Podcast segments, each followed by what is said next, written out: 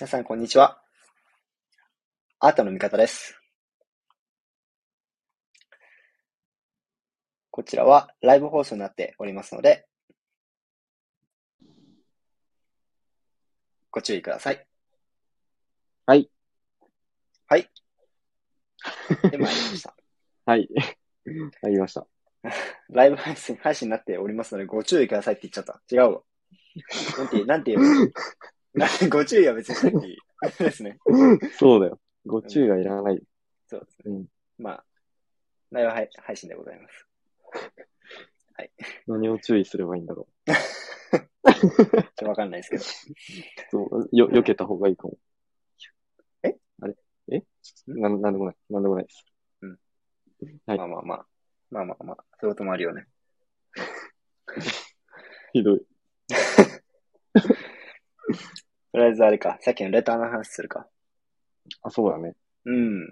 うん。いやー、あの、嬉しいことがありまして。はい。あの、レター、あのスタンド FM にはレターっていうシステムがございまして。で、これ何かっていうと、えっと、皆さんも、まあ、もちろん送れるんですけど、うん。えっと、まあ、その配信者に向けて、こう、まあ、簡単な、こう、メッセージみたいなのを送ることができるはいはい仕組みがございますと。うんで、まあ、あの、今まで、まあ、ちょ、まあ、本当に少しだけもらってたんですけど、つい昨日かな、うんえっと、レターをいただきまして、おーあ、。収録日が今日、1月31日なんですけど、 うん。いただきまして。で、内容としては、うんあの、 一つは、えっ、と、このアートの見方を聞いて、うん。えー、アートの見方が変わりましたっていう、もうまさにその タイトル通りの、素晴らしいっすいやね。素晴らしいですよね。いや本当にもう。リスナーの鏡みたいな人なんですけど、いうん。いや、素晴らしいっすわ。や本当にですね、うんありがたい限りなんですけど、うん。っていうことを、うん、おっしゃっていただいて、で、かつ、う なんか、僕たちのこの、もうこの、毎回10分にもわたる、えっと、ん雑談 うん。に加え、 うん。あのーもっとこう、二人のことを知りたい です。マジっすかうんどういう、どういうことと思ったんですけどあ、りがたいですね。ありがたいはでい。すね、これも。めちゃくちゃありがたい。うん。まあ、みたいなか感じでですね、こうん。う、あの、いただきまして、非常に嬉しいなとうん。うん。思ってるの。同時に、まあなんかこう、そういうこう雑談的なね。うん。ちょっとずつやっていけたらいいのかななんて。まあ雑談はいつも10分ぐらいしてるんですけ ど。雑談結構してるけど ね。うんなんか二人のこう、ね。うもんうなんだったら雑談メインみたいな。う慣れ初め会みたいな。はいのん。いもあや、ってちょも。っとそれは、なんか言い方が微妙だ。ちょっと気持ち悪くなっちゃうちょっと、慣れ初め会はちょっとやめてほしいな。うんちょっと気持ち悪いな。うんちょ嫌だな。んうんっと話すと長くなるね。あ そうだね。話すとマジで2時間ぐらいになっちゃう可能性が全然めちゃくちゃ長い。いや、2時間で収まるかどうかぐらいですからね。まあ僕たちのうん。長い付き合いなので。うん。はい。みたいな感じでですね、あの、うんいただいてましたと。非常に嬉しく、うんうれ嬉しかったんで、共有させていただきました。あはりがいと。うございます。嬉しいね。はい。本当に。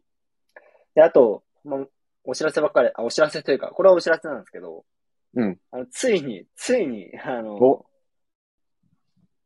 あの、Apple Podcast および Spotify にですね、僕たちのラジオが投稿されましたので、 YouTuber みたい。 YouTuber みたいな、投稿されましたうん。いらっしゃいましたイイエーイエーイって。うんはい。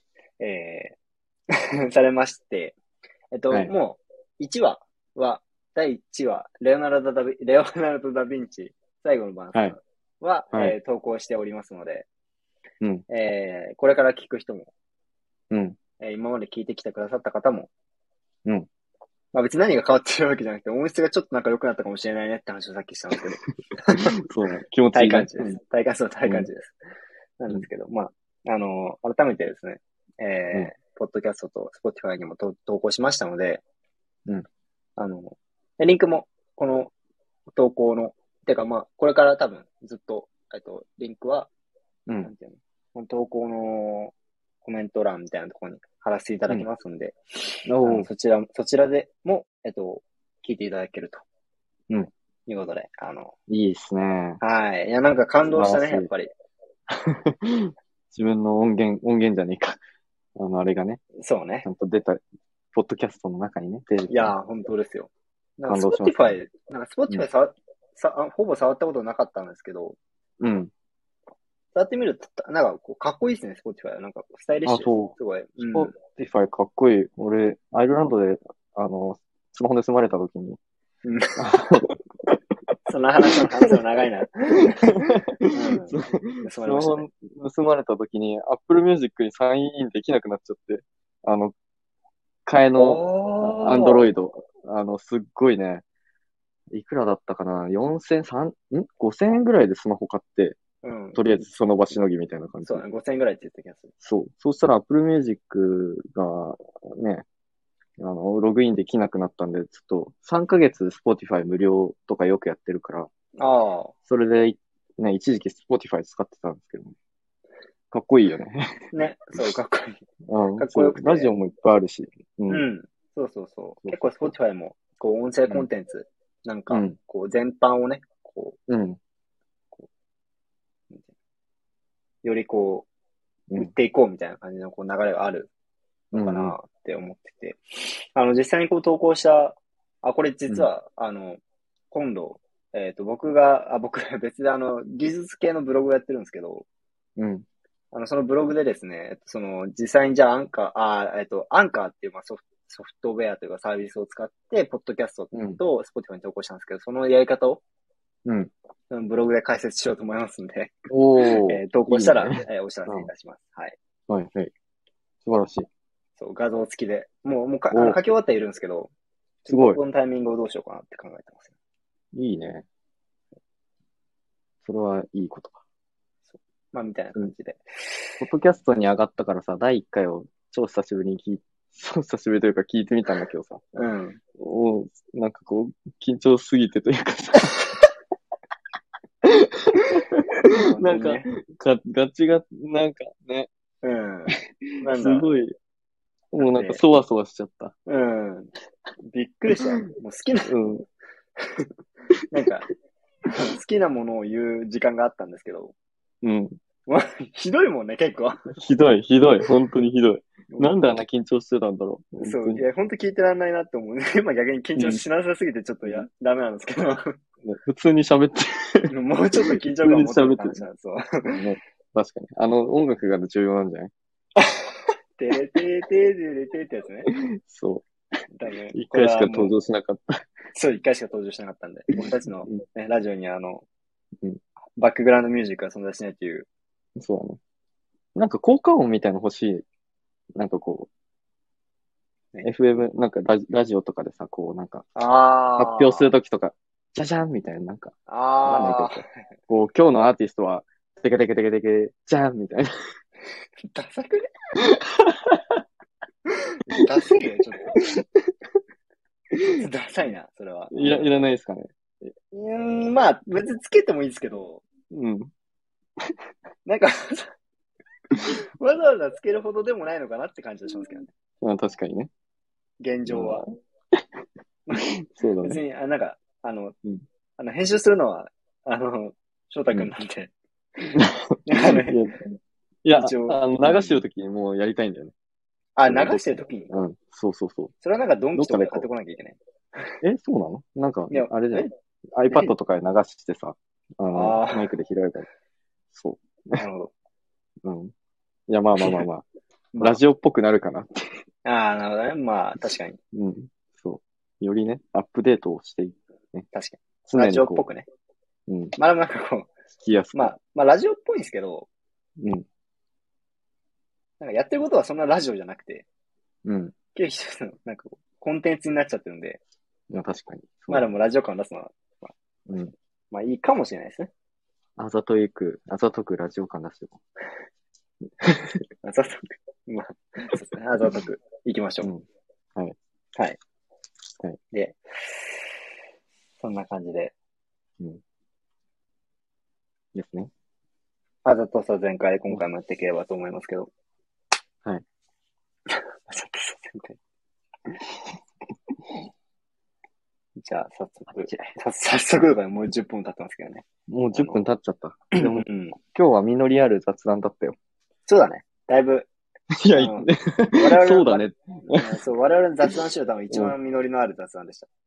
うん、今までで一番こう、なんかう、んしっかり雑談、うん、したね。うん。でもベストはしっかり塗り替えていこう。やっぱり。うん。うん。やっぱこう、日々、ね日あ々の成長。そう、ドゥッちゃんが、ドゥッちゃんが限界破ったように、僕たちも限界破っていきましょう。はい。ドゥッちゃんあ ー、マルセル・ドゥシャンです。ははいはい、マルセル・デュい。なんでマルセルドゥシャンマルセル・ドゥシャンがね、あの、限界を突き破って、技術の限界を突き破っていったように、うん僕たちもラジオの限界を突き破っていこうじゃないかと。はい。はい。ということで、今回の作品なんですけど、は い今回の作品ですね。うん。いやー、これちょっとね、すごくね、思い入れのあるいいっすね。作品なんですよね。はい。あの、これはすごく、なんというかな、自分が美術、うん美術めっちゃ面白いって思ったきっかけ、うーん。の前、あの、ダミアン・ハーストは現代美術がめちゃくちゃ面白いって思ったきっかけって言ったんだけど、ああ、言ってましたまね。あ、そもそもの美術が面白いなって思ったきっかけのアーティストおーなるほど。なんですよ。なんで思い入れがとてもすごい、すごい強いです。 いいっすね。いや、めっちゃ好き。うん。です。えっ、と、その名は名前が、その名は、えっ、と、サルバドール・ダリ。おー。はい。多分聞いたことあると思う。名前、あ、作品は記憶の個室。記憶の個室。うん。誰あ、これね。はい。はい。えー有名ですね。ちょ、ちょっと待ってくださいね。はい。 あ、また、あれに書いておいてもらえると。オッケー。よいしょ。ちょっと iPad で見てるんでね。うん。あ、なんか見たことあるぞ、これ。ついに、うん。 見たことある作品。 まあ、ほとんど見たことないもんね。そう。あれ、 最後の晩餐以来じゃないマジか。 そんなまあいいか。うんそんなかもしれないですね。はい、今回は、えー、 サルバドール・ダリの記憶の個室ですね。はい The per- persistence of memory ですね。うん。あれ、俺、なるほど。はいほです。う。おお。 時計がぐにゃんぐにゃんですね、これは。そうだね。いやもう時計がぐにゃんぐにゃん。もう3つもあるけど、全部溶けとる。あ、確かに。三つあるよね。うん。ん三つあるよね。うん三つある、三つある。の一つもうだって枝の上にかかっちゃってるもん。ほ干されてる。干されてる。うん、せん選択肢なんじゃないああ。あれはい。えーああ。えー選択ということで、えーう選ん択された時計、うん。記憶の個室。うんうーん、なるほど。まあ、一応前回のこう、振り返りをしていくと、うん。前回は、えー、ドゥッちゃん、さっきも言いましたけど、はい。ね、あのーそう、ドゥッちゃんって知って、ドゥッちゃんの、えっと、あれですね。トイレには、の人ですね。あ、人じゃねえ わ。それは、それは綺麗な。そうです。ねあの、泉でしたね。はい。うん。そうですね。あの、トイレのシドュゥルットちちゃゃん。んの泉ですね。トイレの出ちゃん。はいえ そうそううん大事なとこでかぶ、かま、かぶかぶるっていう。 前回はトイレのドゥッちゃんでした。はい。うんで、まあ、ドゥッちゃんの功績としては、うん。えーっと、まあ、自分がこうやってた展覧会が、あ、自分がごめんなさい。審査員をやってた展覧会がありまして、うん。まあ、そこに、うん。その、もう普通にこう、一般的にあるトイレを持ってきたんですよ。作品として。はいはい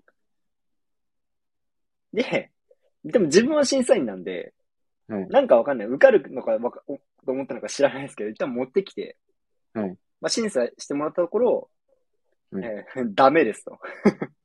そう、周りの審査員にね。そうです。他の、総他の叩審き査。員。そう。うん他の審査員から総叩きを受けまして。うんでも、そんな作品が、こうう世の中に、あ、じゃない、こう歴史的な、こう、名、名、名画というか、作品として取り上げられたのは、うん。こう、これまでってこう、どこまで行ってもこう美術作品でしたよねっていうところで、うん。いわゆる美術、絵とか、まあ、抽象絵画とかもやりましたけど、カンうんカンティンのやつとか、コンポジションエイトとかやりましたけど、多いね。うん。あと、なんだっけ。あ、そう、もん、もん、もん、もんちゃんの、えーはいもんちゃんの作品名なんだったかなちょっと忘れ、忘れちゃったんですけど。赤、青、黄のコあンポ、ジシそョうン。だ、こんうん。そうだ。それです。とかやったんですけど、まあ、どこまで行っても絵だったよねって話で。うん。でも、あ、びあ間違えた、間違えた。今までの美術でしたよねって話だったんうですよ。ん。まあ、それこそ、マティスとかも、色の限界を突破したみたいな話しましたけど、はいそれも絵の中でやってき、やってたこと。うん。今までの概念でいくと。ただ、その、えっと、ドゥッチャンは、うんマルセル・ドゥシャンは、えっと、もう、そもそも、なんか、こう美術ってなんやねんっていうこう問いを投げかけたんですよね。そのうん。はいはい。泉を通して。うん。だって、普通にこう絵が、いわゆる絵が並んでる中に一つ、 便器があるわけですよ。うん小便器。うん。それは、うんえ、これって美術なん、なのみたいな。うんって。いうふうに思うと思うし、で実際にそれもやっぱみんな思って、うん。でもなんかこう、その、それは美術なんですかっていう問いかけ自体が、その、ドゥッチャンの、ね、狙い通りというか、うん。だった。で、うんドゥッチャンがそれをやっちゃったから、もうなんかこう、美術みんな何かわかんねえや、ってなって、でも、唯一わかってるのは実はドゥッチャンだけで、うん。だから、ドゥッチャンは、あの、第二のゲームメーカーになったと。もんちゃんに、も、も、も、もんちゃんにうん引き続き、うん。第二のゲームメーカーになってしまった。もはいはい。う、だって、デュシャンがやってるから、やってるうし、ん評価されちゃったから、うん。もう、あの、叶わないわけですよ、誰にも。うん。そうだね。パイオニアなので、そういうこううん作品を出した。うん。まあ、みたいなドゥッチャンをやりました、前回。うんで、今回、ダリはえっい。と、さ、えー、あ、難しいですね、今回の。サルバ、サルバ、あサルバでいいのかなバとか、だサバルとかバ言って、サルバ、ドドール、ダリの記憶の個ウ、 室。サル、サルえー そこだ、そこ抽出しちゃうダメだな、 それはダメだ。えー、まあ、ダリちゃんでいいかな。ダリちゃん、かわいいね。うん、ダリちゃんかわいい。えー、まあ今回ダリちゃんなんですけど、そんな、はい。その次の作品として。はい。年代自体は1931年って書いてあるんで、うん。えー、どっちより多分後だった気がしますね。そうだね。まあでも、正直その、キュビズムとか、あの、何、抽象表現とか、うんここ、あの、このダリとか、デュシャンとか、うん結構もうほぼ、ほぼ時代が同時代ぐらいかな。はいはいまあ、若干後だけど、うん。うん若干後だけど、ほぼ、ほぼ、同時期ぐらい。うんうんうんうんはい。で、中で、えーこのドロドロの時計と、うん。なんだこれなんか、な、なんだろうこの床に、なんかその、うん。左側にこう、台みたいなのがあって、うん。そこから木、木みたいなのが入ってて、うん。まあ、そこに時計1があるんですけど、その枝に時計1がさっきみたいに干されてて、うん。で時計2はその台の上に、こう。うん90度になって折り曲げられてて、うん。でなんか左に、その左に、 焼きすぎた、 うん。あの、スイートポテトみたいなのがありますけど、はい。多分焼きすぎた。あ、今オーブンにちょうど入ってるスイートポテトみたいなのがありますね。これ、これ、え、え、ど、どこだこの真ん中違う違う、左左。左あの、、左 おオレオレンジのやつ。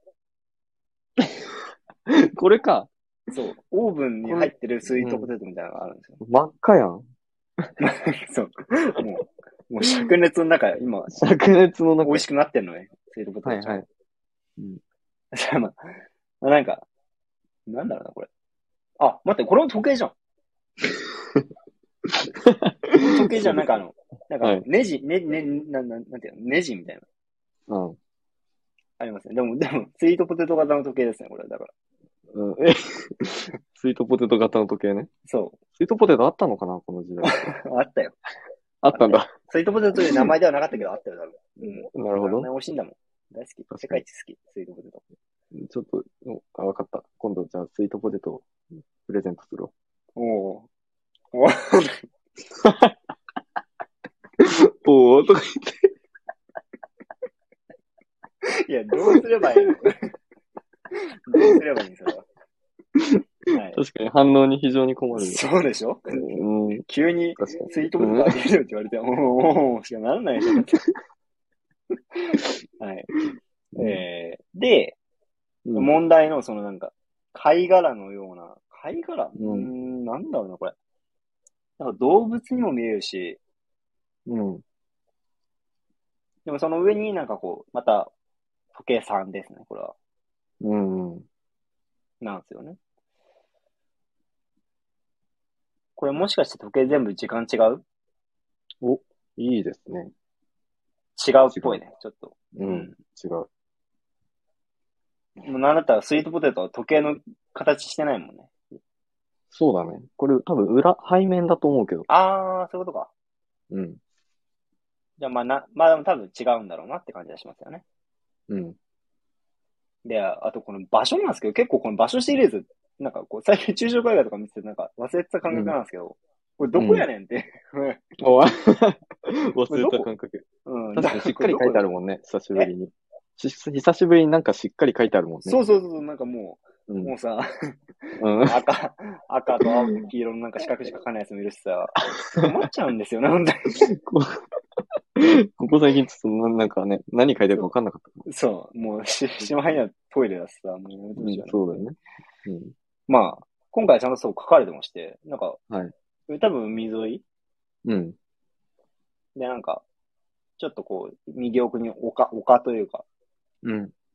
高台みたいなのがあって、うん。これ左にこう卓球台ありますね、これ。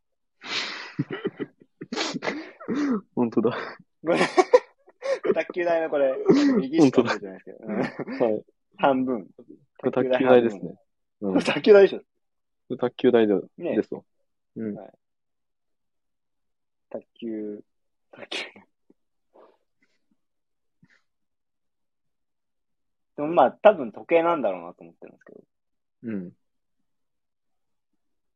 まあ多分時の流れみたいなの確かやった気がしてて、あれですね、うん未来派でやりましたよね。はい。そうですね。うん。イタリアのね。うん。よく覚えてる。おううん。なんとか覚えてた。作者名は。あー、えっとね。なんだっけなあのワンワンしか覚えてないんだよ。もあまあ、 ワンワン覚えてたらそれでいいわ。ううん ワンワンと人間が足をめっちゃ回してたのしか覚えてない。えそれが、それでいい。よし。よし。で、この時計がめっちゃ曲がってるのが結構多分、まあ今回は間違いなくポイポイントなんだろうなと思ってて、うんうん。あと時計の時間ですね。はい。で、まあタイトルから推測するに、まあ記憶の固執なんで、うん。何かにパーシストしてると。うん。固執してると。うん。何に固執してんねんって話なんですけど、まあ時計があるんで時計かなっていう。うん。うん。時間、時間か。時間への固執みたいなのをこう表してるのかなと思ってて。うん。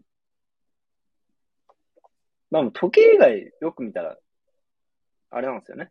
全部うん、なんかこう、ちゃんと形保ってるっていうか、うん。時計がこんなにぐにゃぐにゃしてるのに柔らかそうなのに、こう、枝はめっちゃしっかりスッて立ってるっていう。確かに。うん。うん。そうだね。なんかこの辺も結構ポイントになりそうだなって思ってるんですけど、これはなんかあれですかね。物のものの性質じゃないですか、もしかしてこれ。んものが、あ、間違えどういうた。ことものの性質じゃない。ものが持つ状態みたいな。うんうんうん。状態状態を、うん。はそう、あと溶けてる水、あまあ、液体、固体、気体みたいな話いです、はいはいはいはい。みたいのを、うん。こう、絵で、うん。あえっと、具象のものを通して、うん。こう、表現したみたいな。うん。うん。で、かいいっつ、すねはい。時計があるんで、うん。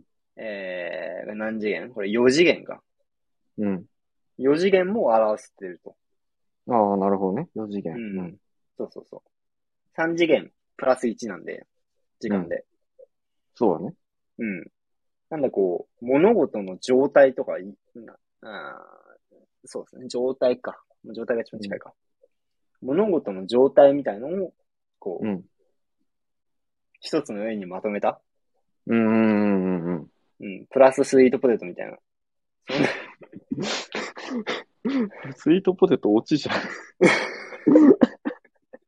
今回 の絵はスイートポテトがもう一強でした、完全に。ああ、一強ですね。うん今回は一強です。はい。スイートなんでスイートポテトに見えるスイートポテトなんか黒くないこれ。黒いうん。あ、確かになんかもう、穴に、ん穴に落ちそう。 そあ、ない、周りがってことそういうう。こうん、うん、真ん中。真ん中というか。と。真ん中スイートポテト普通じゃなくないなんかこれ。まあ、なんかこう、いや、あれですよ。あの、上にかかってるゴマですよ、これゴマ。 そういうことか。当たり前でしょ。ゴマでしょ。そういうことか。そうだよごま、そごこままで含か。めてスイートポテトだよ。なるほどね。これごまだったんね。そう。ゴマないよ、これ。新しすぎる。ごま多いな。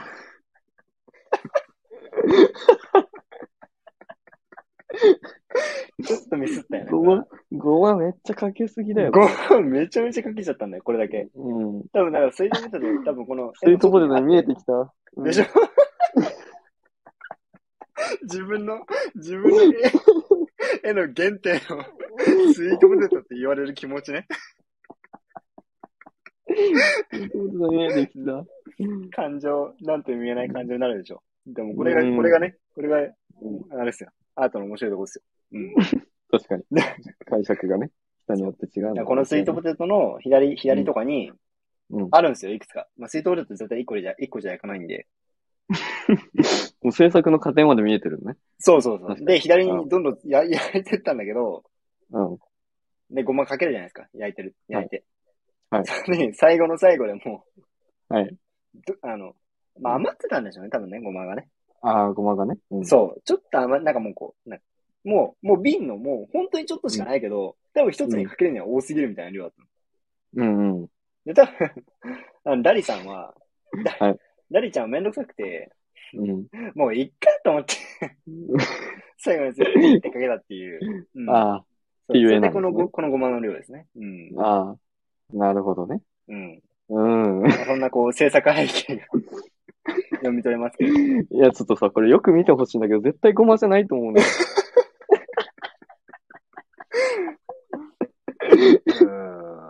いや、ごまでしょ。ごまですうん、まあなんか、い、 なんだろうね。なんか、こう、ビ、ビなんか、ビーズみたいな。ああ。え、あ、どの画像で見てるんだろう画質荒いんじゃないのガス洗いか。ちょっと、まそたうでガすスね洗い問題か、 これ。画質荒いとちょっとごまに見えかねない。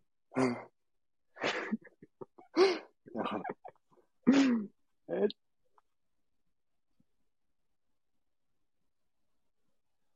あー、ちょっとガス洗いかもな、俺の見てるやつ。ちょうん。っとこれを見たい。あー、違う。 え、でも、どの、 え、でも、いいやつ見てもごまだよ。あ、大体ごまですか、うんあら。この、もう、ピクセルのうん、限界だよ。うんこれは。確かに。ちょっとこれはね、あれだね。実物見れない限界そうでですすかね。ね。あー多分見た方がいいんじゃないかなって思いますけど。なんか、まあでも、うんまあごリスイズメディアっていうサイトがね、サイトの記憶の個室、載ってる記憶の個室はすごく加水。 This is media. うん。出ないかな。まあ出なかったらいいや。うん。うん。ちょっと出ないんで、あれなんですわけかりまど。した。はい。これ、ゴマじゃない、あ、まあ、いいや、いいか。とりあえずゴマにってことにしとことりあえず待ってくだ さい、どういうこと まあ、ごまですね。はい。はい。あとこ、この真ん中のこのなんか、白いやつは、これ、イカ、イカですかね、これ。う。 食べ物多いな。ちょっと今日お腹空いちゃ って。ああ、なるほど。うん。イカですかね。イカ、うん。か、なんだろうな、これね。この白いやつうん。まあでも今回のそのメインテーマとしては、うん。まあ、な この白いやつとか、このスイートポテトがなんであれ、うん。そこよりも僕的にはこの溶けてる状態というか、時計が溶けてる状態っうん。ていうので、こう物事のこう、状態うん。を、こう、まあそうすると期待がないんですけど、うん。まあなんかこう、形あるもうのん。を変形させるとこうなりますよね、みたいな。うん。うん。そんな感じのことをこう、提唱したというか、はい。人なんじゃないかな、みたいな感じで思ってますけどね。なるほどね。うん。まあまあまあまあ。でも多分、そう、いい読みではある。うん。うん。なるほ ど。そうね。そう。そうだね。まあ、まずじゃあ、そこの、ごまごまごまね。これだけ、うんこれだけちょっと、あの、本当に書かれてる、あの、画質のいいやつを言ってもいいですかはい。どうぞ。はい。これ、ごまじゃなくて、あり、ありなんですよね。あり そう。スイート、スイートポテトじゃないかじゃ あ。スイートポテトに群がる。うん群がる。そうそうそうそう。ちょっと、ちょっと嫌だけど。いや、ごまかと思ってこう食べよう、いっぱいかかってるごまかと思って食べようとしいて、やー、無理無理無理あ無り理。だそっれたは無理。それは無うん理。発狂発狂ものですね。 やばいやばい。うん、これありですかかかっちゃうよ。 ?18 歳まで見れないですかこれ。 そうだよ。 R18 の規定厳しいな。これありか。うん。いや、ありには絶対このガチは見えねえわ、正直。確かに。見えないね。うん。ありなんですわ。あのね、足が消えてる。画質が悪いと。足うん。アリの足が生えてるんだよ、これ。ええああ、まあまあまあ、なんか見えなくはないよ、確かに。そう言われると。そう、それがね、画質荒くて見えなくなっちゃなるほど。あそれはごまって言っちゃいますわ。う。そう。合点がいった。うん、ガテンが言った。うん、ごまですわ。なるほど。アリなんだ。そう。でもアリのその時計、まあ時計だろうけど、うん。その下が真っ黒っすよね。そうだね。影かななんだろ影なのかう。うん。わからん。なまあでも、ちょっとこの絵から読み取れるのは、さっき言ったところぐらいかな。そうだね。じゃあまあ話していきますかね。はい。はい。あ、まあこの、この絵がね、俺に影響を与えたわけではない、ないんだけど。ああ、よかった、よかったよ。 そう。だからスイートポテトって言われても全然問題なかったんだけそうやな、よか った。でも、でもこの絵を見て好き、うんリュース好きになってる人は本当に申し訳なかったです。はど。いい。や、絶対いると思う ので。ああちょっと謝っといて。 大変申し訳ございません。はい、ないように気をつけます。まあでも、まあでももうこんな罪何回も犯しとるけ繰り返し。ど、繰り返されるよ。うん。はい、繰り返される。うん仕方ないね。仕方ない自由解釈。いいんだよ。そう見方はそう見えいちゃうからいろいそろう、それぞれだからいいんだよ。そうだよ。いいんですよ、それは。でで、うん。この絵は、あのね、一番大事なのが、サルバトール・ダリっていうのが、うん。その、どういう、どういうひ人か。もう、ダリと言ったらこれみたいのがあって、それが、シュル、シュルレアリスム。シュルレアリズム。そう、レアリスムうんですね。なんですよ。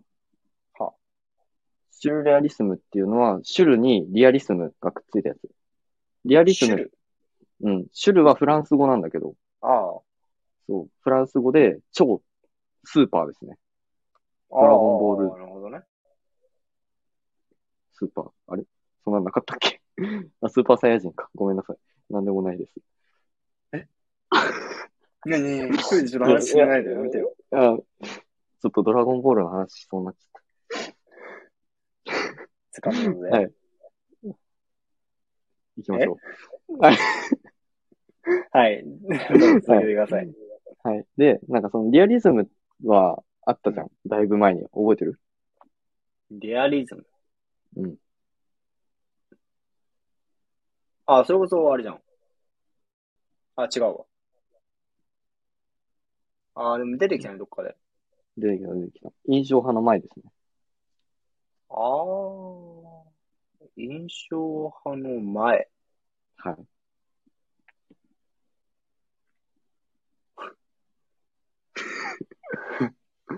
ちょっと待ってくださいね。今、頑張って思い出してる んで。もう、葛飾北斎しか出てこないんですけど、今。な、その前という。 あ、北斎やったっけそうだね。やったよ。北斎そ。の前、ね。北斎の後だよね。北斎の後。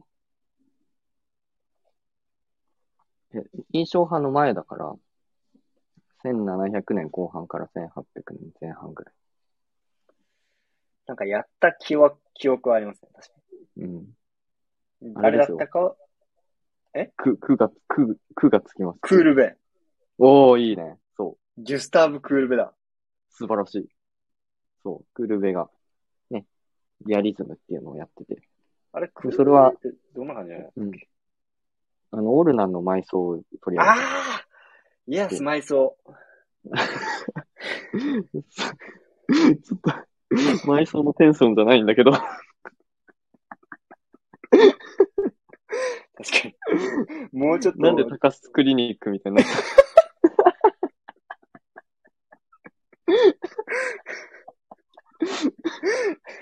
確かに。最も、最も慎まなければならないところで高須文句出ちゃった。他の絵ならまだしも、 そう。出ちゃったね。埋葬しとるんやぞ。出ちゃったね。あありましたそれね、が、俺の、俺の思いのね。うん。そう、リアリズムだったんだよね。あ、そこののリアリ、ズ写ム。実主義とか現実主義っていう意味だ。うんうんで、シュルレアリスムはシュルがフランス語で、あ、そう。フランス語のシュルが、まあ、超スーパーっていう意味で、うん。で、シュルレアリスムだから、超現実主義っていうんだよ。超、超ああ、そういうことか、週そう、あ、あー現実主義を超えたもの、そううんいうことか、リアリズムのはい後ろにス、サーがついてるのね。あ、そうサそーうってそいうそうかススーパーの意味がついてるのね。う。うん。なシュるルほがついてる。種類うん。そう。で、超現実主義ってうん日本語訳だとなる。どうんうんうん。んだけど、そう。現実を超えたっていうことなのね。ああ、なるほど。ああ、うんそういう現実を超えたか。そうそうそうんうんうんうんうん。だからう。で、まあ、絵見る感じもさ、現実じゃありえないことが起きてるわけじゃん。そう。、時計時計が曲がっ時た計りがドロドロドロして、そうそうそう。確かで、に意味わかんないのが置いてあったりとか。まあ、つやそうね。スイートポテトは分かったけどね。まあ、スイートポテトはちょっと現実。うん、それはもう完全にリアリズムだわ。うんスイートポテトはリアリズムだったけど、この右下のこの白いやつは確かに、しあの、うんシュシュール、シュルレアリズムですね。うん。うんそうだね。まあ、そういうことにしとこう。で、妥協されたような感じですけど。それで、まあ、その、シュルレアリスムっていうのが、うん。あれなんですよ。一番大事なのがこれ、もうこのシュルレアリスムの何がすごいかっていうのが、うん。その、哲学、芸術であると同時に哲学でもある。哲学の具象、あの、芸術家うーん。みたいな感じで、哲学それってなんだっていうと、その、シュルレアリスム、超現実を表現するには、現実じゃない必要があるじゃん。うん。だから、現実じゃないところって何かっていうと、まあその、無意識とか、夢とか、欲望とか、偶然とか、なんかこう、コントロールできないものとか、うん。なんか、まあ夢が一番わかりやすいかな。うん。夢ってもう意味わかんないじゃん。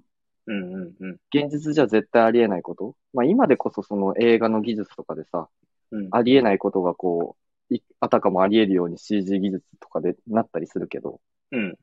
この時代なんてそんなの絶対ありえなかったわけで。そうだね。で、その、そういう夢とかを、まあ、精神、精神分析だよね。多分、ゆうきは、あれ、教育学部だったから、精神分析って言ったら、二人の、て、あの、人が出てくると思うんだけど、いやもう俺、ごめん、一人も出るもんだって今。あの、フロイトとユング、ああ、はははわかりは名ます前は知ってます。多分あの、あれなんだっけあれ。教育の、教育心理学。あ、教育心理学、そうそう そう。教育心理学で。どこ代かバレるぞ。 え、でも大体やると思うよ、教育心理やる学。か。同じような寿命名か。大丈いや、そうだと思う。夫。バレるのいいんですけど。めちゃくちゃだって、これは重要というかさ、しうん心理学においても必ず出てくるところ。うんうんで、やっぱ精神分析のユフロイトとユングが出てきて、それを元にアンドレ・ブルドンっていう人がシュルレアリスム宣言っていうのをして、うん。うん。その、フロイトとユングの精神心理学とかを元にしたものを発表するんだよね。うん。で、それに、あの、芸術家たちが乗っかって、その無意識とか夢とかっていうのを表現しようとする。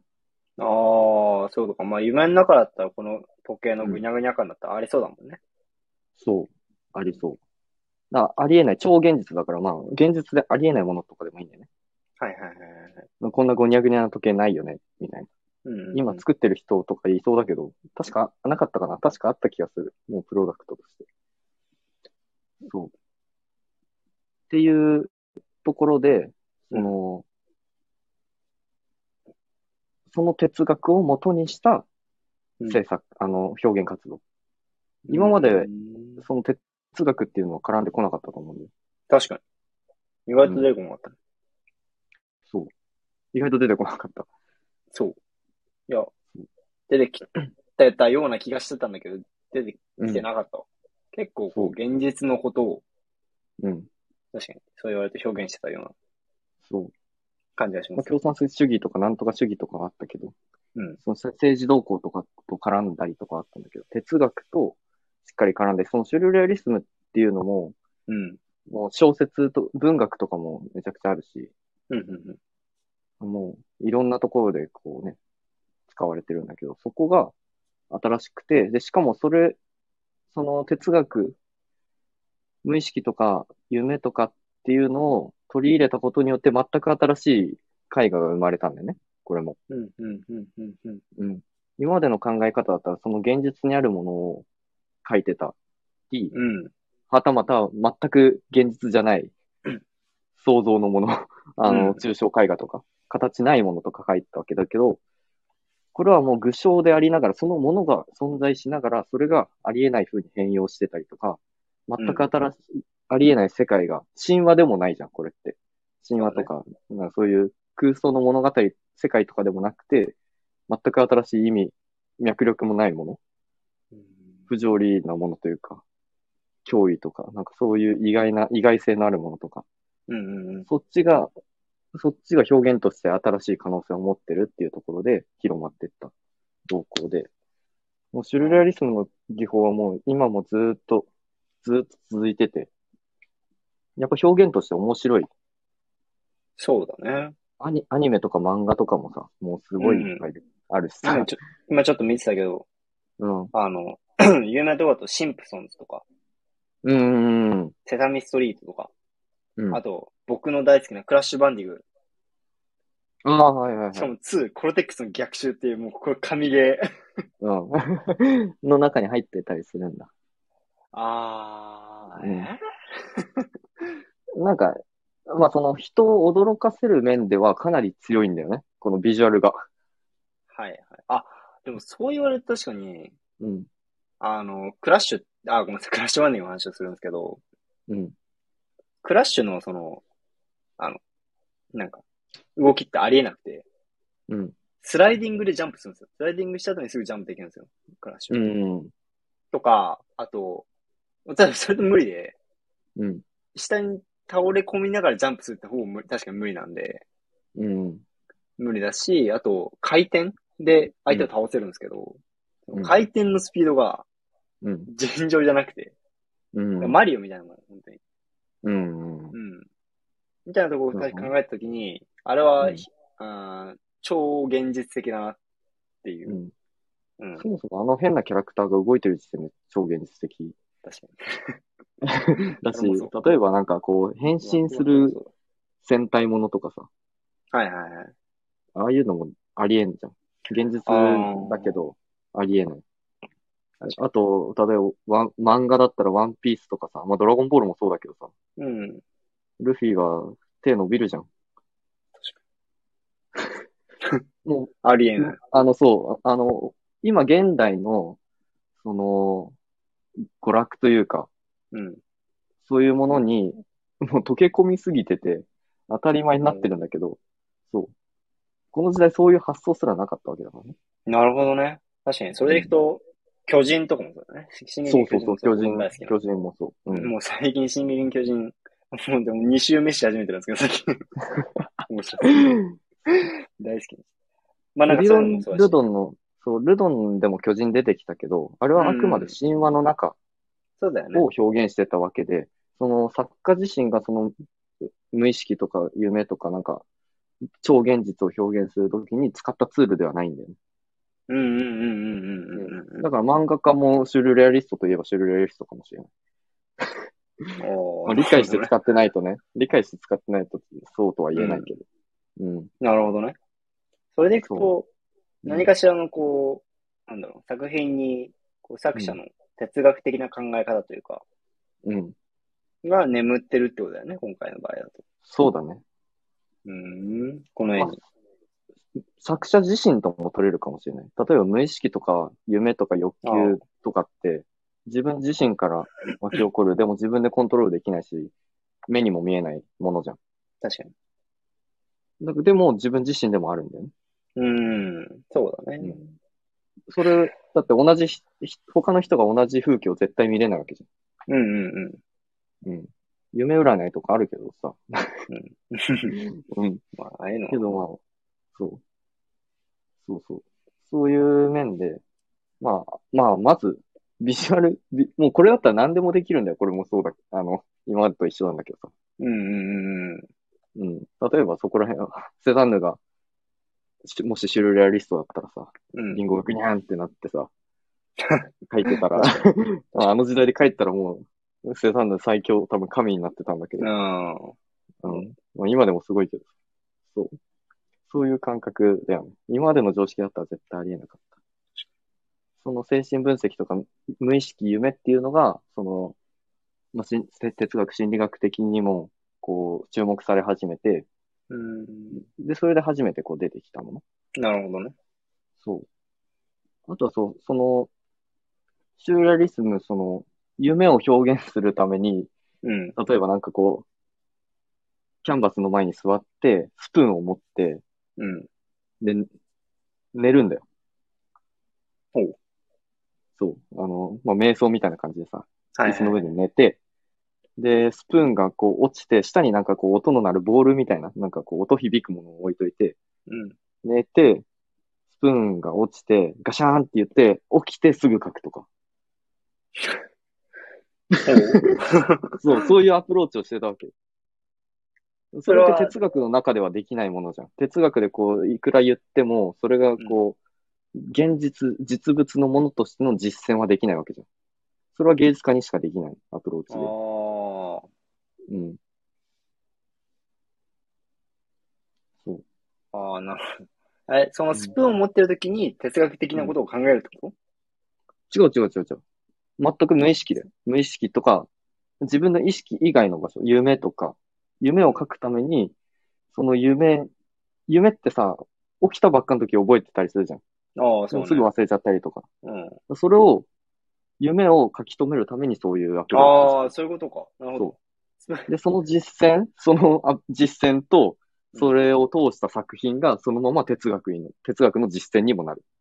夢のその無意識さとかっうんうんていう、うん、そこの表現が出てうん。来る。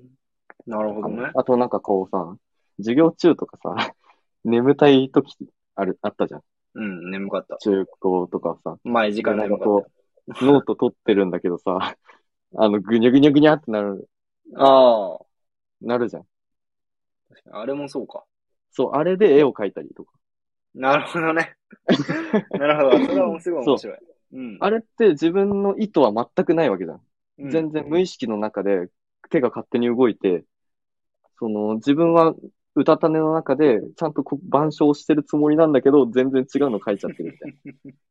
ある ある。うん。あれこそ無意識とかあの自分がコントロールできない領域の表現なんだよね。それを確かシュルレアリズムの人たちは大真面目にそれで絵画を描いたりとかしてたわなるほどね。あそれは面白いですね。け。それってめちゃくちゃ新しいじゃん。うんうんうん。うん。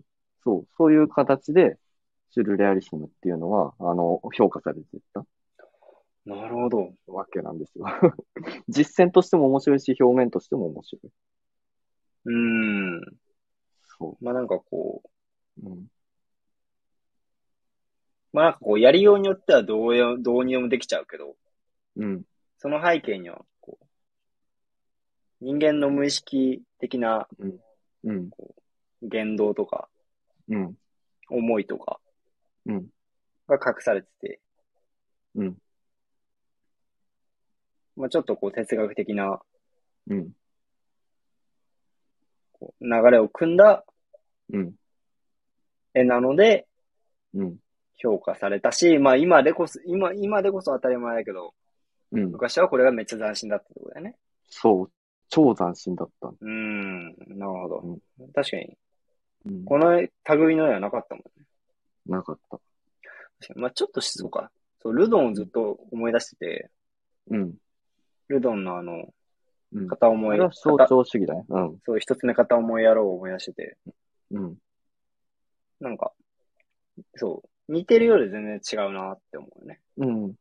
まあでもあの流れからも来てるからね。一応。まあそうそうそう、なんか多分そうそういそうう近いところありつつも、でもや中身、なんていうの、その背景としては全然違うなってそうそうそう。思う。うん。流れとしてはそこから来てる。象徴主義からなるほどね来てる。うあん。あ、じゃあまたちょっそと空想に走ったんだ。空想というか人間そのう、うなんだ、うんねこう、無意識というかさ。そう。一空想方といでう、かキュビズムで、キュビズムでこう現実を描いたりして、いかにこう画面上でこう変えたりしてる。一方で、抽象が全く意識の外 うん。とかなんかこう、抽象で表すっていう形式的なアプローチをしてる。で、一方でこのシュールレアリスムみたいに、 こなるほど。うそう、空想をやってるみたいな。で、一方で元気やってる。電気やってるって いう。カオスや。すごいそな。う、カオスな時代なんですいや、よね。この時代すい。ごいね。あそう。そうなの。なんか、多分ここをこう、最初にさ、でもさ、結構こういうのって、うんどこでも取り上げられやすいじゃないですか。うん。なんか、あっていうのは、その、美術館とか展示会とかでも結構取り上げられやすいテーマかなと思って、うん。でも多分ここを見る、見ちゃうと、うん。あ、ここ、その、そこを断片的に見ちゃうと、うん。まあ、歴史を分かってないといけないっていうのは前提として、うん。でもなんかこう、同じ時代にいろいろあるなって思っちゃって、ああ、そうだね。すごい難しいものだと思っちゃうよね。な、な、え、な、な、何これみたいな。そもそもその、普通の人って見てるとき、じゃあ何か考えてみるかってそうではなくて、うん。なんかこう、この点、なんか有名な、こう、まあゴッホだったらゴッホとかさ、うん。誰だったらダリっていう人を見て、うん。でもなんか近い、あの、同じような作家もいるし、うでん。もこれ何が違うんやろみたいな。っうん。ていうのは、なんか、で確実に違うことは分かるけど何が違うか分かんねえみたいな。そうだよね。っていうこう疑問は絶対生まれるなと思って、この時代を取り上げら、取り上げるようなこう展示会だとね。うん。なのでなんかすごい難しくしてんなって思うよね。うん。そうちゃんと極めね、つキけャプションがついてたらね、まだちょっとわかるんだけどね。まあ、キャプションついてても難しいんじゃない読まないしね、普通。まあ確かに。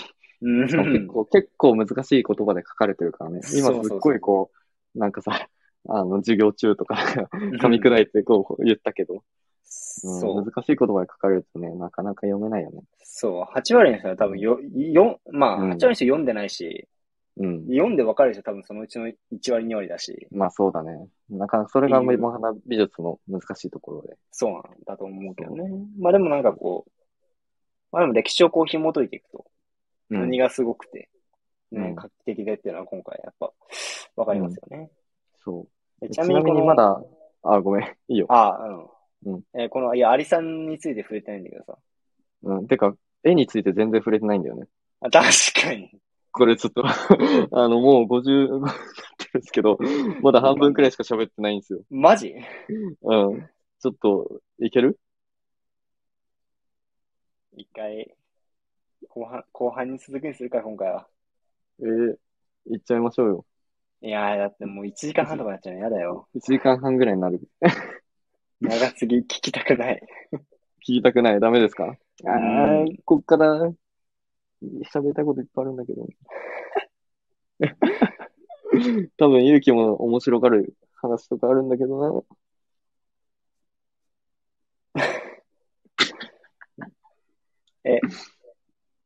いや、いまあまあまあ、でも長くて1時間半じゃないですか。行って。行ってみましょうか。いける ?30 分だと。うん。じゃあ行こあ、じゃあまあ、この絵について、絵についての解説は、まあその、なんかダリはその欲望、不安とか欲望う。うん。にもやっぱもうシュルレアリスムの一つとして着目してて、うん。うんその、硬いものと柔らかいものの両極を表現したいみたいなところだったのね。だから普通は、あさっき言ってた、普通は硬いものが柔らかくなる。超現実。っていうところに、プラス、まあダリ、たなんかこれカマンベールチーズと時計を合わせたらしいんだよ。カマンベールチーズって、あこれカマンベールチーズか。これカマンベールチーズらしい時計。ああ、と時計、ね、溶けてる溶け方か、あ溶け方がね。そう。カマンベールチーズらしくて、その硬いものと柔らかいものの 極端だらしいよ。そういうことね。カマンベールチーズって、まあ溶かせば、あ、まあ柔らかいか。あ、でもまあカマンベールチーズっていう対象が硬いものから柔らかくなるっていう二面性を持ってるもの。ああ、そうそそうそうういうことか。そう。で、ダリはなんかその硬いものと柔らかいもの、硬いものが大好きで柔らかいもの大嫌いだったらしいんだけど、だいぶ変わった。すごいこだわりが、うんだいぶ変わった人なんだよね。で硬い、硬いもの、例えば食べ物とかもなんかフランスパンが大好きだったんだよえー、とか、あと甲殻類が大好きだったとか、 あって。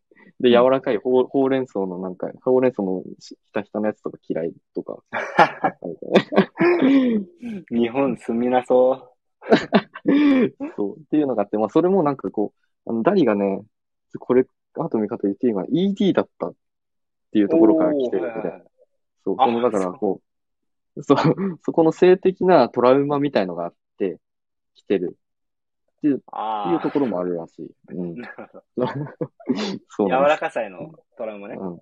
そう。柔らかさのトラウマ。とか、なんかそういうトラウマ不安っていうのも自分の中で消化して絵になってる。うーん。今までそういうのってあんまなかっそた。う。感情とかはあったけど、うん。トラウマ不安、欲求とか、性的な欲求的な何か確かに。とかっていうのもなくて、で、まあそういうこのダブルミー、ダブルイメージうん。うん。硬いけど、柔らかいものの組み合わせ組み合わせだよね。っていうのがこの絵は新しくて。まあ、なさるほっきどね説明したのにプラスアルファするとそんな感じうん。この、アリさんとかはどうなのアリさんはなんか、あの、ちっちゃい頃になんか虫が、甲殻、それこそ甲殻類だよね。甲殻類、虫が食べ、アリに食べられて、空洞空っぽになって死ぬじゃん。っうん。ていうところからなんかこう、アリは腐敗とか死の象徴みたいな。おー。として、その、まあ、死、死とか腐敗とかもこう、まあ、死っていうイメージも見えない。まあ、不安だよね。不安のイメージの一つ。うん、の中に入れられてる。なるほどね。そう。っていう中で、ありが出てるみたいだよ。その、だから、二人は、そのモチーフはこういう意味があるっていうのを自分でこう、自分の中で生み出してる、今まで宗教のな、宗教画とかキリストのやつでさ、このモチーフはこういう、キリ、向こうの西洋のな、あの、流れで、こういう意味合いがあるとかあったじゃん。エンジェルがなんとかとか。うん。でもこれはもうダリの自分自分の内面から、これはこうだ、こういうトラウマがあって、こういう自分の中のストーリーがあって、こういうモチーフはこ自分の中ではこの意味なんだよ。っていうのを作り出してる。ああ、なるほど。そうまあ、こう、社会に意味付けされてるんじゃなくて、個人で意味付けしてるって感じだね。そうそうそうそうう。ん。だからそれってこれは自分の中ではこういう意味なんですっていうのって、今もめちゃくちゃ続いてるし、うんうんうん。確かうん、そう、そういうのもやった、やってたに。感じだね。そう。まあ、ちなみにそう、あ、でも1時間半もいかないかな。一番うん、もし、なんか話広がるかなって思ったのが、うん。あの、こ の、ダリって有名じゃん。勇気も知ってたじゃん。うん。なんか聞いたことあるね。そう。有名ってことは、すごい儲けてたし、うん。ビジネスが強かったんですよ、この人あ。あ、はいはいはいはいはい。はい。その、セルフブランディングとか、マーケティングうん、自分の見せ方とか、 その作品の売り方とか、だからさっきその、このモチーフはこうこうこうなんですっていう説明とか、うんうん。それによって価値を生み出して、これはこういう哲学のもとでこういうアプローチをしてるんですとか、おとか、まあそのメディアに出たりとか、そういう出し方とかがめちゃくちゃうまかった人なんだよ。だからこう、今まで、あの、全然アート興味ない人でも知ってるうんうんうん。存在になってる。ですなよるほどね。で、後々出てくるアンディ・ウォーホル、うん。ユキが多分興味持った。そうだねあ。の人とかとも親しくて、うんその自分自身の活動を作品とみなすみたいな。うんうんうんうん。ダリってヒゲがこう生えてたりとかさ、なんか変な顔したりとかさ、 変わった変人みたいな感じで。まあ、日本で言うと岡本太郎とかなんか近いかな。ああ、なるほど。うん。ああいうのをもうすごくやってた人。なんだよ。なるほどね。なんかあれだよね。いたよね、マーケティング。ああ、ピカソか。あ、そうそう、ピカソもそう。 ピカソもそうなんだけど、もうダリは徹底ししてた。ピカソもそう。そあれのもなんか中の、こう、うん。こう、売り出し方として、う売んり出し方としてっていうか、こう、社会の出方として、うん。なんか多分そうしないとこう、売れないような感じもしていて、うん。なんかその意もい意味付けがないと、うん。こう、ただのぐにゃぐにゃして時計やんってなる、正直。確かに。うん。いや正直ね。うんだ。けど、そこにちゃんとした意味付けがあって、うん。自分のこう精神性みたいなのをこう投影してるみたいな、こう、こうあったら、確かにこう、それは魅力的なもの、魅力的なものというか、うん。なんだろうね、こう、オリジナリティがあるよね、やっぱり。うん。うん。で、まあ、ダリ、あの、僕は天才になる。世界は僕を称えるだろうって16歳の時に言ってるんだけど。大ナルシストじゃん。いや、でもさ、これ、ここちょっとはあれなんだけど、僕は天才になるって言ってんの。僕はて天才になるかなる。天あ天才になる。そう。すごいね。かっこよくないなんか。なんだろまあう。僕は天才だ、だったらさ、すげえナリスシストだけどさ、天才になるっていうのはさ、後天的なもの、後天的に努力したりとか、こう、いろんなことをやって、天才になり、なりたいっていううん。ところなんだよね。確かだから自分が天才じゃないことを知ってたとも言えるかもしれない。に。ああ、まあまあ、それはそうだな。うん。だからなんかこう、そういう姿勢とかいいなって思って、で、なんかガダリが25歳の時にすごい運命的な女性と出会うんですけど、うん。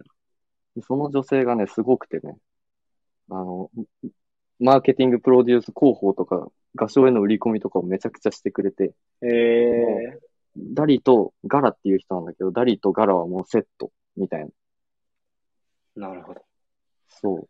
みたいな、その一人の女性によって天才になれた人うんうんうんうん。なんですよね。そう。で、そのね、スペインに行った時に、ダリ劇場美術館っていうところに行って、うんそのダリの私有の自分の美術館なんだよ。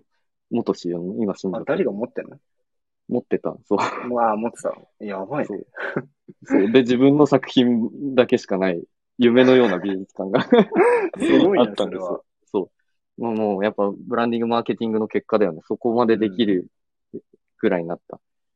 で、それガラットの夢でもあって、うんそ。のダリ劇自分の美術館を作ったんだけど、で、そこに行ったら、もともとこういうダリのさ、あの、時計の絵とかいっぱい見てるわけじゃん。うん。知ってるんだけど、もうそこの美術館にあったの、その、奥さんのガラの作品ばっかりで。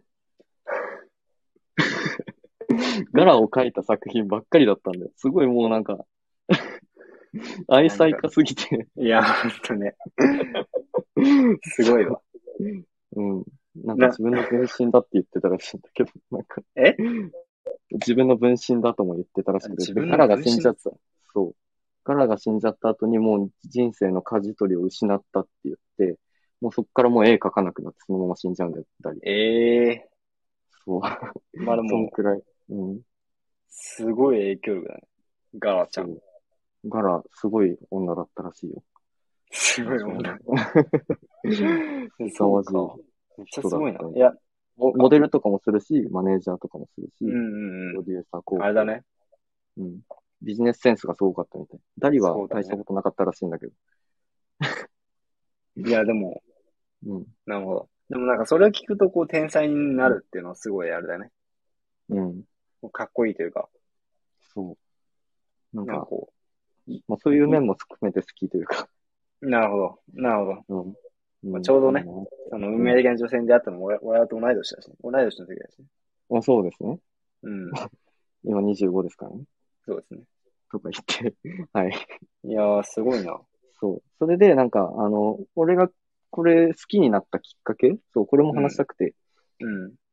あの、いつだったかな大学2年生だったか1年生だったか、どっちだったか忘れたんだけど、国立新美術館。最近よく出てくる。なあ、出て国く立新る美ね。術館で、ダリ展をやってたんだよね。おー、ダリ店、ダリ店。そう。うん。そう。 そう、大学1年生の時に、あの、人物デッサンの時に友達を描いた時に、うんそ。の友達がダリー好きで、それまでダリー知らなかったんだけど、ダリーめっちゃ調べて、うん。で、ちょっと興味持ってた時にちょうどダリ展が来て、うんダリ展やってて、あ、これは行かなきゃってなって、で、すっごいね、しょそれで衝撃を受けてね、うわ、すげえと思ってげえ。ダリーめちゃくちゃうまいし、そのもうもともと絵が。うんもううん。発想もい、もう、キテレツというか、うん、まか不思議だし。うん。で、中でも、そのポルトリガド、ポルトリガ、リガトの聖母っていう作品があって、ちょっとこれ見てほしいんだけど、ポルトリガト。ポルトリガトの聖母。もしかしたら見たら、あーって思うかも。俺の、まあ、リスナーの人わかんないと思う。耳の作品とかここからかかなり来てる。あー、いや、この絵は見たことないですけど、僕は。うん。まあ、でも確かに。いうん。や、でも、どっちかというと、この、うん。なんだっけ。あの、記記憶憶のへ保の湿こ、記憶の保湿の方はね、うん。あなたの絵の感じがするよ。あ、本当にうん。そうか。なんかまあ、まあ、ダリにめちゃくちゃ影響を受けてたわけですよ。大学時代。うん。なんか、そう。聞いてってうね、んすごい、うんよく聞いてたワードがいっぱい出てくるから、多分誰なんだろうなと思って、聞いてるんですよ、今。うん。そう。で、ポルトリガートの聖母もね、これ中心にいるの、聖母マリアに、あをイメージした、うんあの、柄な んですよ。そう、奥さまんね。からばっかじゃ。柄ばっかなんですよ。もうほん本当にダリの作品柄ばっか。ガラがいっぱいじゃん。そう、ガラがい、ガラがいっぱいじゃん。ノブが出てきた。ガラしかだ。ノブが出てきた。そう。でちなみにこの絵福島市美術館に所蔵されてる作品なんで、福岡市日本で見れる作品。あ、そうそう、ごめん、うん福岡市。え、福岡市だっけ福島じ福ゃない岡市美術館だよ。あ福岡市か。ごめんなさい、うん福岡市です。本日休館日らしいです。あ、月曜はね、休館日の可能性が高い。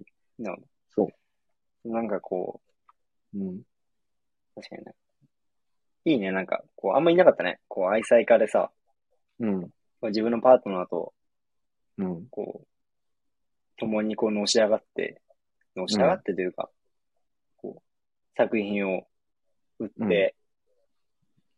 ちゃんと豊かになって、うん。で、幸せになっていくっていうのは、幸せかだったかどうかも幸せだったく、のかどうかうんまあ、あの、ガラがね、すごい、あの、破天荒な女性だったんでね、いろいろあったみたいなんですけど、ああ、それは 気になる人はちょっと調べてみて うんほしいなと。ガラさん思うん。ですけど、ガラさんはね、すごい、ガラさんすごい女性だったんですよ。 なるほど。まあ、そういうのもあってさ、でも、うん。そまあまあ、でも最後も死ぬまで多分一緒にいたわけじゃん。う。うん。ですよね。それはすごいこう素敵だなと思うよね。そう。一方でそう、ピカソとダリって結構よく比較されるんだよ。うん。二人の天才みたいな感じで。うんピカソとダリって、やっぱまあ、どっちもプラマーケティングが、セルフブランディングが上手くて、どっちもこう、まあね、あの、ビジネスが上手かったうん。し、あ、まあ、ダリの場合はビジネス上手かったのガラだけど、うん。 まあね。まあ、そう二。人で。まあ、で、そうまあ、そう、ピカソとダリっていうのはすごいもう、象徴的な二人で、同時期で。で、ピカソの方は、もう、 あの、プレイボーイすぎでなんですよ、あの人。もう、愛人とか、あーもう何回も結婚を繰り返し、あの人。なるほどね。そう、もうすごいそこも対照的。うん。 うん。ピカソはもう女性との遊びに、遊びになったんですよ。うん。ピカソはなんだそうっけ、いうのか9人だったかな、な8人だったかな、7人だったかな、なんかそんくらい、こう、よくピカソの一生を見ると、そんくらいの愛人がいたみたいな、こう、出てくるんだよ。え、常にいや、常にじゃない、そのそういう女性が、一生の中でそん、そんくらいいた。ああ、ああまあ、そう一緒で、一緒で国はでけん。だいぶ多いな。そう。そう、おじいちゃん、おじいちゃんになっても新しい若い子とかいたから。いやー、元気ですな。そう、あ の、ED の、ED のダリさんとは違うわけですよ。やめてやれ よ。まあでも、ダリはなんか25歳まで、あの、女性経験なかったらしいんで、えそう、シャイな多分少年だったんで。ー、うんうん。なんかこう、対局だけどやっぱりこう、うん。二人とも。やっぱその分、こうん。う、ピカソはうん。キュビズムみたいなさ、うん。こうやっぱこう、外の世界というか、うん。同じですよ。外の世界なんですよ。外に遊びに行ってたんだよね。うん、そうだね。絵の中で、そう。絵の中でうも、んそ現現実世界でも。うん。でも、こう、ダリは、こう、うん内面というかさ、うん。で、一人の女性を大事にしてうん。いくっていう。うん。まあ、人間だなって思うよね、どっちも。まあそうだね。い やめっちゃ人間らしいね。うん。そう、めっちゃ人間らしいなって思うし。うん。そうだね、うんなんかもう作品が人間性出てるし、そうそうそな。うんか多分そう、この二人を対対照的に見て、いろいろ調べたりすると、な、また面白いなってそ思うかもね。う。う人間、一番こう人間らしいん。うん。二人の、うん。まあなんかこう、マネモネとかも結構人間らしかったけどね。それで言うと。ああ。そうだね。うん。だって、仲良し。あ、こ、あ、こは仲良しだったかな。あ一緒に絵描いた りして。。そううんだったし、なんか、うん。あの、なんだっけ。マティスとかさ、うん。えー、なんだっけ。やばい。モネじゃなくて、誰だっけ。あの、リンゴ野郎。セザンヌあ、セザンヌ、そう、ポール・セザンヌ。うんとかさ、うんなんかそういう色は、まあもしかしたら他の絵であったのかもしれないけど、うん。でなんかこう、そういうことはあんま感じなかったなと思って。まあそうだね。まあ話してないだけかもしれないけどね。いやまあ多分特にやっぱりさ、今の時代に続くけどさ、そのセルフブランディング自分をこうどこまでこう世間、まあ、つ虚像かもしれないけど、自分をこうんうさらけ出したり、作り出したり、自分、それをプラスに変えていくようなストーリーを作るうん。たことによって多分そういう魅力が生まれてるんだよね。確かに。スザンヌとかはぜ多分そう絶対そういうタイプじゃなかったじゃん。うんうんうんうんうん。でもゴッホ、ゴッホも多分自分でやるタイプじゃないけど、その人生がドラマチックだったというか、確かそに。の、特に作品もその自分の内面を表現してて、うんで、早、若いうちに亡く、死んじゃってとか、みうん左耳を切り落とす気候に出たりとか、なんかそううんいうストーリーテリングじゃないけど、うんうんうんうん。そういうところからやっぱり魅力もあるよね。確かに。うん。なんか、そう。でもまあ、美術って、芸術って、人間臭さが面白いところでもあるからね。うん。いや今回すごいそれは表現してるって。うん。めっちゃ人間がうん。前面に出て、前面に出てうん。るなーって、そう。すごい思ったよそうね、今回。久しぶりにこんこんこういう感覚。なんかずっと中小開発とかやってたか 確かになんかこら。 だからそう、久しぶりにこういう感じで触ったな、触ったなっていうか、見たなと思って。 う。うんうんうんうん。そうだいいね。ですね。この、この、このギャップもまたいいですね。っていう感じですね。はい。はい。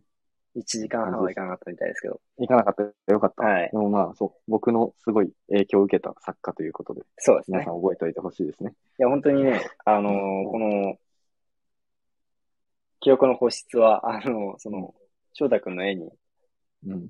すごい影響を与えてるんだなってことが、きっとわかるはずです。これはう、ん最初の絵とか、当初の、あのーちょっと前の絵とかはね。大学3年のあたりが一番ね、こういうい絵やを描いてた。、本当にそう。そ。そううん。う。見ればわかるんで、ぜひ、あの、個展があるときは見てあげてください。新潟まで。 全全然ここの情報開示してないけどね。そうね、 そう。